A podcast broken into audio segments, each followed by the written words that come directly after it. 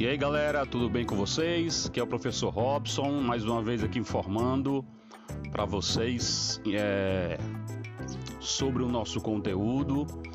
Mais uma vez aí lembrando a vocês da importância de fazer tarefas. A gente sabe aí, né, da, da das limitações de todas as famílias, compreendemos, mas é importante fazer, né?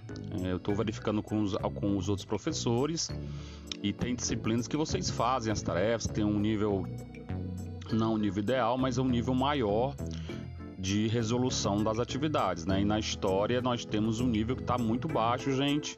Estou preocupado, né? Vocês sabem que eu vou utilizar as, atividades de vocês. Aliás, é o mecanismo que nós temos para saber se vocês estão acompanhando, né? Mesmo porque uma boa parte das atividades são atividades do livro, né? Eu uso pouco, estou usando agora recentemente mais o, o, Google Forms, né? O formulário. Normalmente eu tô, passo atividade do livro, fichamentos, né? E eu quero ver essas atividades feitas, ok, pessoal? No nosso retorno, se Deus quiser. Bem. A pedido de alguns colegas de vocês, eu vou aqui passar para vocês rapidamente a resolução do exercício da atividade 15 ok? Resolução do exercício da atividade 15, que foi do livro, página 142, 143 144, tá bom? Vamos lá. Abrem o livro de vocês, página 142, é a atividade que vocês fizeram no caderno, deveriam ter feito pelo menos. Tá lá, primeira questão página 142. Reveja o mapa da página 130 e responda: qual é o tema do mapa? Bem, o tema do mapa é a divisão da Grécia Antiga em várias regiões, não é? B. O que as cores aplicadas no mapa indicam? Essas cores indicam as diferentes regiões em que se pode dividir a Grécia Antiga: Grécia continental, rosa, Grécia insular, marrom, Grécia Asiática verde e Magna Grécia amarelo. Assim. Como a geografia ajuda a explicar a história da Grécia Antiga, né? Como é que a geografia interferiu né, na história da Grécia Antiga? A gente sabe, estudando o livro, que a Grécia tinha um, um relevo montanhoso, né? Então a resposta é: o relevo montanhoso da Grécia favoreceu o isolamento interno e a formação das, de cidades independentes uma das outras já o seu vasto litoral, facilmente navegável, e a existência de bons portos naturais estimularam a navegação e o comércio marítimo, né?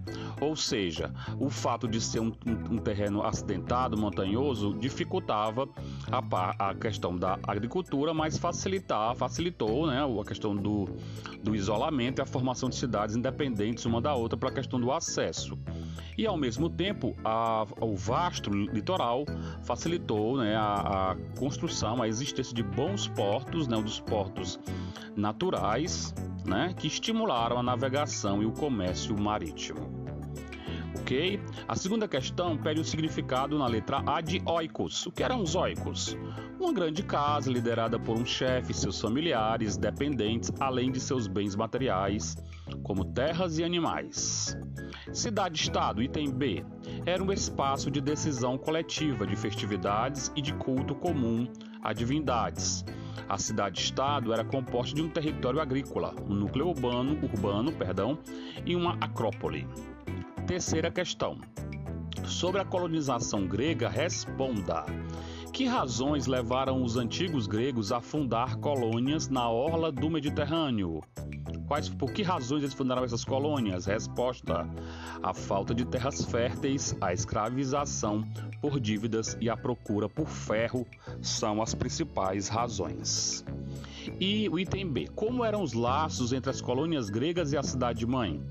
Bem, as colônias gregas tinham um governo próprio, eram independentes da cidade-mãe mantinham com ela apenas traços comerciais e culturais, língua, religião e costumes. Né? A gente sabe que a, a língua e a, e a religião e os costumes era esse, esse cimento, digamos assim, era essa, essa liga que unia as cidades gregas. Elas eram independentes, cada um tinha um próprio governo, um sistema de governo próprio, mas eram esses os três fatores que os uniam: língua, religião e costume, e formavam a nação grega. Né? Quarta questão Diz assim: inicialmente Atenas tinha um rei, mas o poder de fato estava nas mãos da aristocracia. Professor Robson, o que, é a aristocracia? Os nobres, né? Os eupátridas, que em grego quer dizer bem-nascidos. ok? Dessa situação gerou uma crise, uma insatisfação dos comerciantes, dos soldados, dos artesãos, que passaram a existir participação política, e os camponeses que queriam o fim da escravidão por dívida. Qual a solução? Para contornar a situação, em 594 a.C., o legislador Solon efetuou uma reforma. A pergunta A é: em que consistiu essa reforma? A reforma de Solon, gente, suprimiu, né, eliminou, acabou com a escravidão por dívidas entre os cidadãos atenienses, hein? Entre os cidadãos atenienses. E dividiu os cidadãos em quatro categorias, de acordo com o grau de riqueza, ok? Então aí os ricos, os mais endinheirados, passaram a ter mais privilégio. Aí deixou de ser o nascimento e passou a ser né, a riqueza, o critério dos mais importantes dessa, dessa cidade. Né? É, a reforma de Solon diminuiu os conflitos sociais na cidade de Atenas? Não, por que não, tio Robson? Porque a terra continuou nas mãos de poucos e a participação política manteve-se reduzida. Com isso, os conflitos sociais continuaram violentos. Sobre a democracia ateniense, responda a questão 5. Gente, o que é democracia? Não pode esquecer disso, hein? Democracia é governo do povo, né? Nós vivemos atualmente, né? A gente falou lá na primeira aula que uma das heranças da Grécia Antiga é justamente a política, né? E nós temos a democracia. O Brasil é, é uma democracia. Por quê? Porque você vai lá, nas, os seus pais vão lá toda a, a cada dois anos tem as, as eleições, né? De quatro em quatro anos para prefeitos e vereadores nos, e de quatro em quatro anos para deputados estaduais, federais, senadores, governador e presidente da república, né? Então, é uma democracia quando o cidadão participa. Inclusive, os gregos dava tanta importância a isso de que para eles quem não participava da política era chamado de quê? De idiotes, né?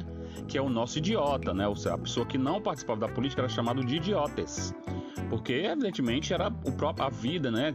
A, a, política, pessoal, resolve tudo da sua vida, né? O pão que você compra, que você come, a escola que você estuda, o médico que você vai, tudo isso depende da política. Então ninguém pode dizer que não gosta, que, que não que a política, a política que não interfere na sua vida. A política interfere sim na sua vida, né? Bem, a questão A da quinta é assim: como era a democracia ateniense? Era direta, né? Democracia direta, ou seja, os cidadãos participavam diretamente da política, discutindo e votando as medidas. Em que, em que consistia o ostracismo, né, gente? O ostracismo era uma punição, né? A pessoa que fizesse algum mal feito é, ou ameaçasse a democracia era expulsa da cidade de Atenas por 10 anos. Na sexta questão, da página já 143, diz assim: assinale a alternativa incorreta, a alternativa errada e justifique sua resposta. Você vai ler os quatro itens, a incorreta é a letra A, né, gente? Né, a letra A diz assim: Assim como os atenienses, nós participamos diretamente das votações. Não é verdade. Né? Ninguém vai lá na Câmara ou no, ou no Congresso Nacional, na Assembleia Legislativa e vota diretamente. Pode ir lá, é, manifestar, reclamar, mas quem vota são os nossos representantes. Então você vai justificar o seguinte: alternativa A, justificativa. Nós brasileiros não participamos diretamente das votações que aprovam as leis válidas para todos os cidadãos. Né? A gente não participa diretamente, a gente participa indiretamente através dos nossos representantes. Na sétima questão, você vai copiar esse quadro que está aí na sétima questão e vai preencher, né? Essas colunas. Então, por exemplo, direito a voto na democracia ateniense. Quem que votava? Você vai os homens, né? Maiores de 18 anos, filhos de pais atenienses, ok? Então era essa, né, as pessoas que votavam com direito a voto. Tipo de democracia, democracia direta, né? né? E a proteção da democracia, o ostracismo, ok? Aquelas pessoas que, que ameaçavam a democracia eram condenadas à expulsão, ok? Na oitava questão, você vai imaginar a seguinte situação: Governantes atenienses e espartanos do século V a.C. têm de decidir sobre o uso do dinheiro público. Quem tomaria essa decisão em Esparta e em Atenas? Quando você lê o capítulo, você vai ver, né? No caso de Esparta, a decisão seria tomada pela Gerúsia, né, o conselho formado por 30 anciãos. No caso de Atenas, seria tomada pela Assembleia do Povo, ok? B. Como era chamado o regime político de cada uma dessas cidades naquela época? Bem, o de Atenas era chamado de democracia, e o de Esparta, democracia quer dizer governo do, do povo, e o de Esparta, oligarquia, que quer dizer governo de poucos, ou dos nobres, né? Muito bem, vamos à página 144. Tem aí um texto, que você vai ver esse texto aí, né? Dirigente diz que a Olimpíadas de Paris 2024 pode ter jogos de videogame. Aí, gente, quem gosta de videogame, os fãs aí do Free Fire, né? Já pensou vocês aí nas, nas Olimpíadas? Então a letra A é: identifique o assunto da reportagem. Fácil. A, a possibilidade de inclusão dos videogames nas Olimpíadas, né? A letra B Compare os jogos de videogames aos Jogos Olímpicos da Antiguidade, né? Tem a ver, gente? Tem a ver alguns aspectos, né? Por exemplo, as disputas, né? Existem várias modalidades, né? Nesse aspecto existe alguma coisa que, permaneceu. Nós sabemos né, que as, as Olimpíadas foram inventadas pelos gregos antigos e eram jogos realizados em honra do, de Zeus, né? Dos deuses e, é claro, de Zeus e eram tão importantes que as, as, as cidades gregas paravam as guerras para poder participar das Olimpíadas, né? A letra C seria em dupla. Como nós estamos é, com aulas remotas, vamos lá resolver, né? Debatam, reflitam e respondam. Vocês são favoráveis à inclusão dos esportes, né? Os jogos é, eletrônicos, virtuais nos Jogos Olímpicos? Aí a decisão é sua. Se você concorda, diz sim. Se você não concorda, diz não e vai dizer por quê, ok? Na página 145, você cidadão, tem o texto que é uma fábula, né, atribuída a um escravo que veio na Grécia antiga de nome Esopo. Você vai ler a fábula, né, da tartaruga e da lebre, ok? E vai responder. É, você vai selecionar e copiar no caderno as frases em que a lebre conta vantagem, ok? Vai copiar e ver aí, né? que é ninguém corre mais que eu, desafio qualquer um a me vencer na corrida, eu venço você com os pés amarrados, né? A letra B, a frase em que a tartaruga demonstra coragem, né, contra a lebre. O que a tartaruga vai dizer? Aceito o desafio. Na segunda questão, nós temos assim: o que o autor quis ensinar com essa fábula? Qual é a moral da história, gente? Qual o que ele quis dizer, né? Não, você vai ler, vai ver a tábua, né? A ideia é a ideia de que, gente? A ideia da perseverança, né? Da, da determinação para conseguir atingir a nossa meta, né?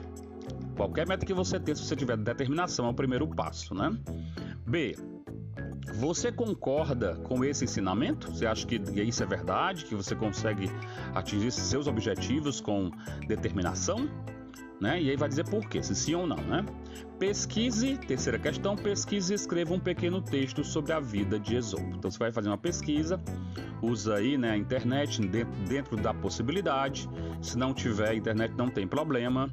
Mas na medida do possível, você vai escrever aí um pequeno texto de cinco linhas sobre a vida desse cara Esopo importante, né? Essa fábula bacana. Tudo bem, gente? Então concluímos aqui a correção, a atividade da questão. É, perdão, Atividade 15 foi da semana passada, páginas 142, 143, 144, 145. Tá aí a solução para quem não fez fazer as atividades. Tudo bem? Então, um grande abraço virtual do professor Robson. Fiquem com Deus, que ele abençoe a todos nós. Muita luz. Tchau, tchau.